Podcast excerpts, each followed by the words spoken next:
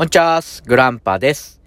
えー、本日はですね、えー、ショートバージョン、えー、という感じで、えー、上げてみたいと思います。えー、ので、えー、挨拶などは省きます。えー、ちょっといきなり入りますけども、ファミリーマートさん、トルコアイス、トルコ風アイス入れてくださいよ、という、えー、お話です。えー、クレームですね。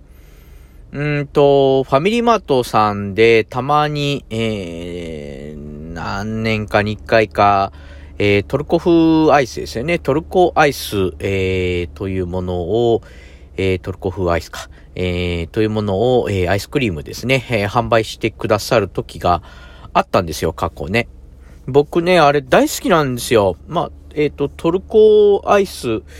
えー、っていうのはですね、えー、ちょっとこう、なんていうんですかね、弾力というのかな、粘りじゃないですね。まあ、腰が強いっていうのかな、なんて言うんですかね。すごくこう、伸びるんですよね。ビヨーンと伸びて、お餅でもないんですけども、えー、まあ、味はいろいろあると思うんです。つければいろいろできると思うんですけども、ババニラとして、バニラ味として、えー、その、ビヨーンと伸びる感じのバニラアイスですね。なんていうんですかね、下あたり、えー、下あたりでいいのか、下触りか。下触りも大変ですね、こう、まろやかだったりして、で、その伸びる、えー、伸びる感じが楽しいからっていうのも、まあ、過去はありましたけども、単純にその、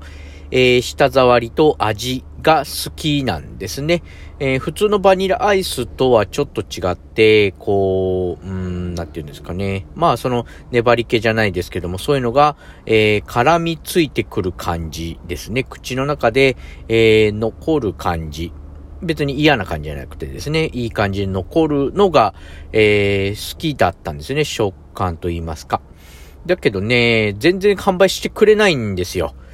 で、一回、あの、トルコ風アイス、トルコアイスを扱っている日本の業者さんに、えー、連絡をしましてですね、こう、通販みたいなのできないかっていうことをですね、えー、聞いたらですね、大変、あの、剣もほろろで、えー、やっておりませんと、え販売しているスーパー、コンビニなので、えご購入くださいということで、え、スーパーだったら何だったかな関東の方にあるスーパーさんだったら扱ってるんですけど、まあ、